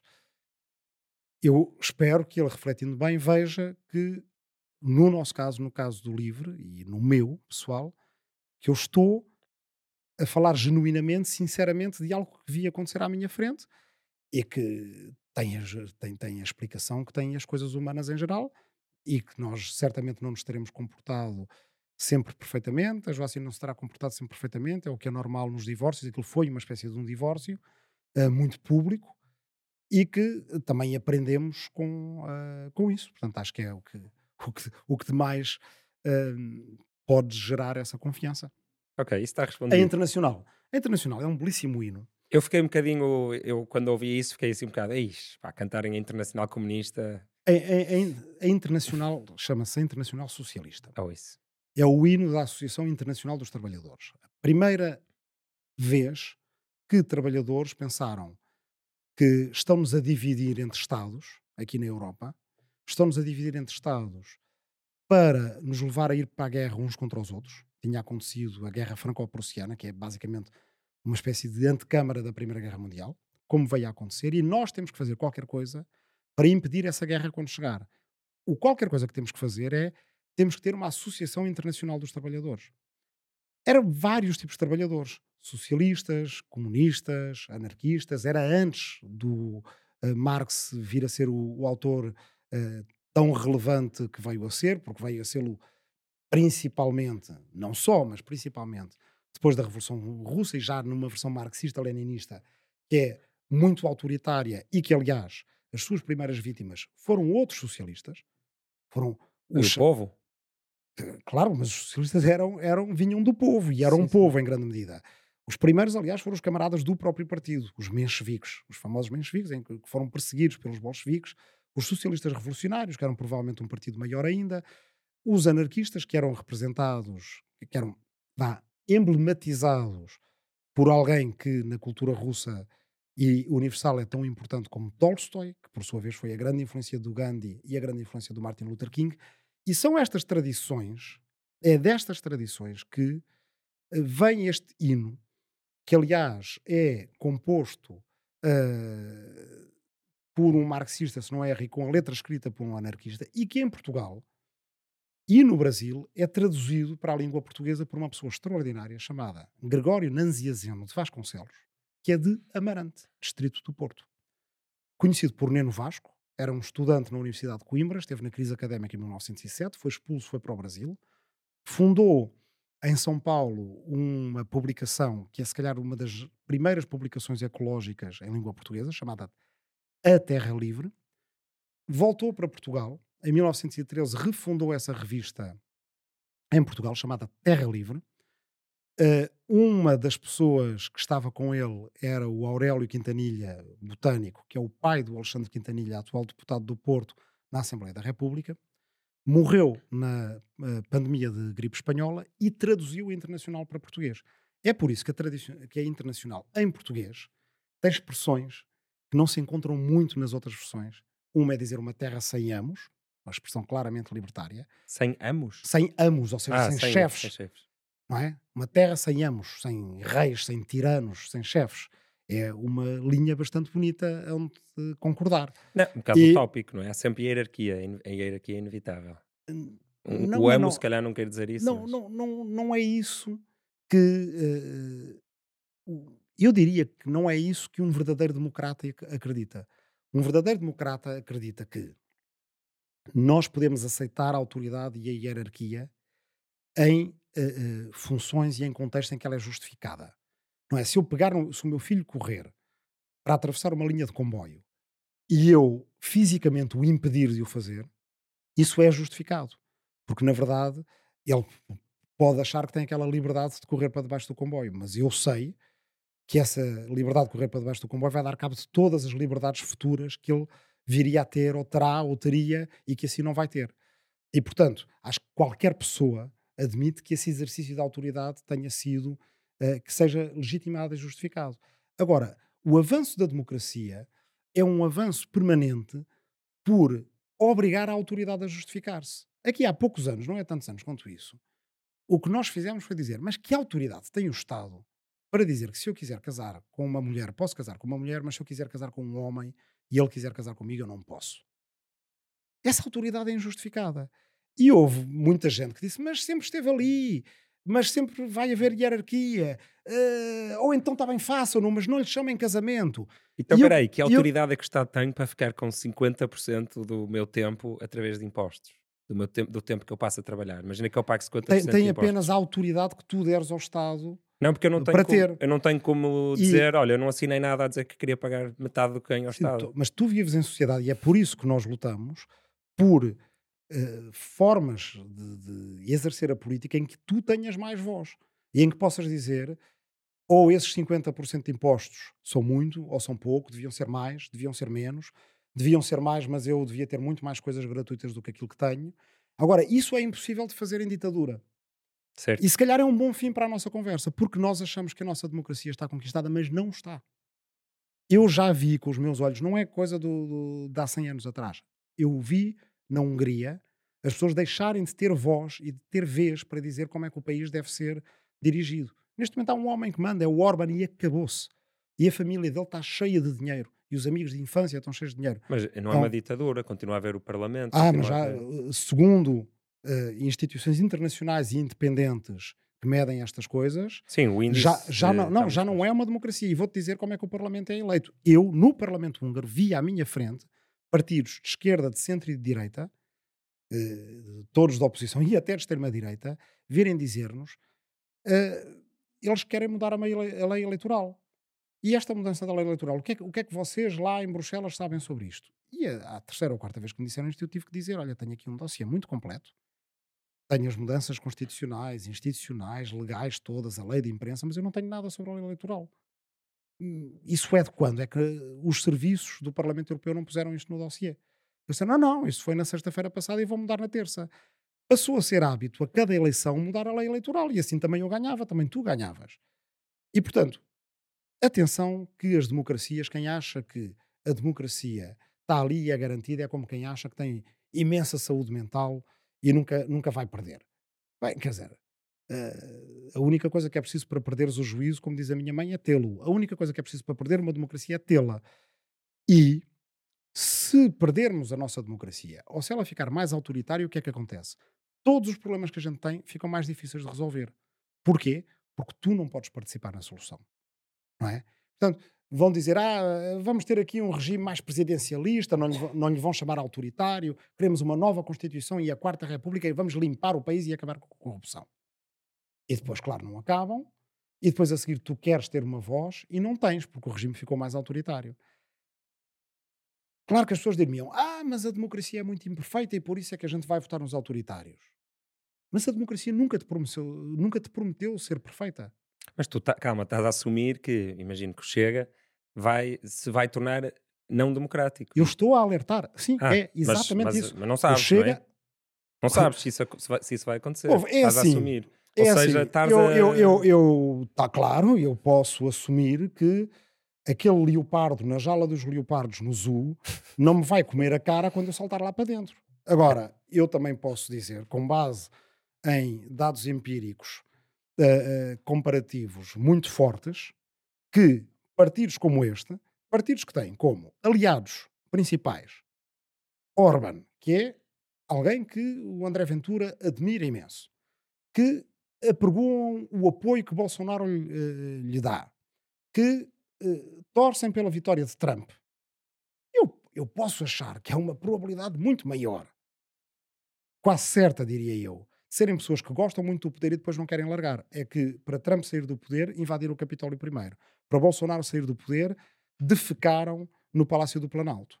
E Orban, esse aí, como é mais subtil, inteligente e mais competente, eu acho que é também o caso de, de André Ventura, esse nem precisa de nada disso porque já não sai do poder.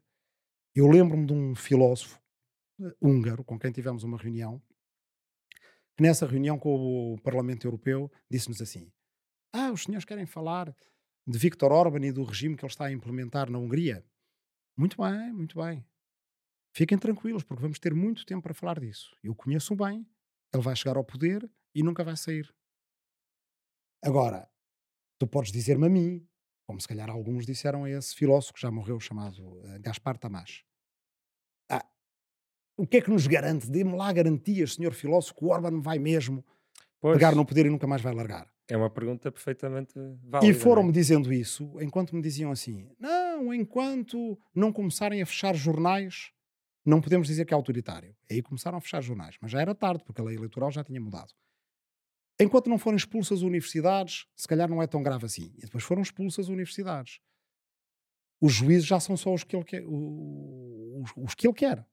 Isto eu estou a dizer, não estou a dizer uma coisa que me contaram, estou a dizer uma coisa que vi. Eu reuni com o Conselho Superior de Magistratura húngaro e aqueles senhores tinham medo, não respondiam a nenhuma pergunta nossa sem olharem antes para a nomeada política do governo.